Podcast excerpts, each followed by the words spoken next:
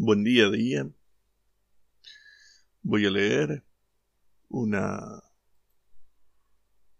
poesía de, Jairo Juñeles, poeta colombiano. Voy a leer Metafísica de la cocina. Dice así.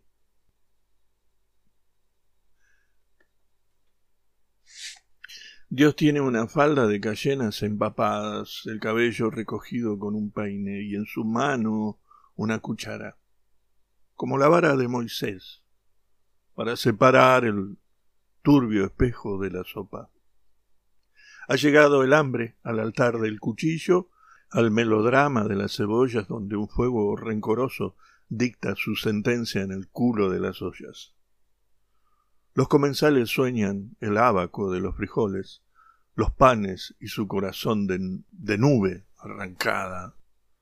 Budas profanos frotando sus barrigas como lámparas de genios. El día y su apetito de panes y nalgas. Los codos en su mantel, el oro reposado en las frutas, la plata mojada de los peces, los huevos de las aves prefigurando la forma oculta del universo. El ayuno de la tribu ha terminado el exilio de los incisivos, y se impone el imperio de la saliva, la barbarie de los dedos como pezones. Los relojes siguen midiendo el ajo y su estatura en este santuario donde la grasa será un epitafio en el dorso de las manos.